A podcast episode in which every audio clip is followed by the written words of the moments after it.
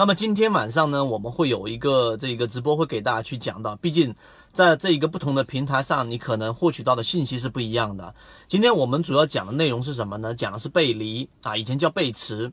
什么叫做背驰呢？实际上背驰和背离是一个同等意思的，在任何的指标之下，任何的个股，它都会形成一定的不符合逻辑的地方。什么叫不符合逻辑的地方呢？在你选股的时候，在我们最传统的这一种均线，我举个例子啊，均线交错之下，例如说五日均线跟十日均线之间形成一个这一个交错啊，以前我们在这个缠论里面有提到，叫做这个男上女下，女上男下。那我说简单一点，就是五日均线就短期均线和长期均线所形成的交叉。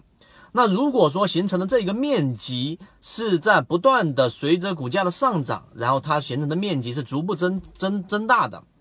那么说明这是一种正常的常态。而这一个如果说个股股价还在不断往上涨，但是呢，短期均线所围成的这一个面积却在不断不断的减少，这实际上也就是说，这一个个股在上涨的动能上是在减弱的。明白吗？所以我在讲的这是一个最简单、最简单的一个例子，因为均线系统它是通过加权来算股价的这个平均的，所以它往往它的滞后性是非常非常大的。例如说，这个如果说你把均线周期稍微再放大一点，你就会经常发现，使用均线上就会有一个漏洞。什么漏洞呢？就是当你发现个股上涨这个很厉害的时候，所有均线指标都特别走好，好，你买入了。那么，当你想要去寻找等待卖点的时候，啊，大这个 K 线一直没问题，那均线一直走好，你本身就买到相对高位了。但是当它出现问题的时候，你再看均线指标的时候，已经迟了，你就已经卖到低位了。所以在演变过程当中，开始有人去。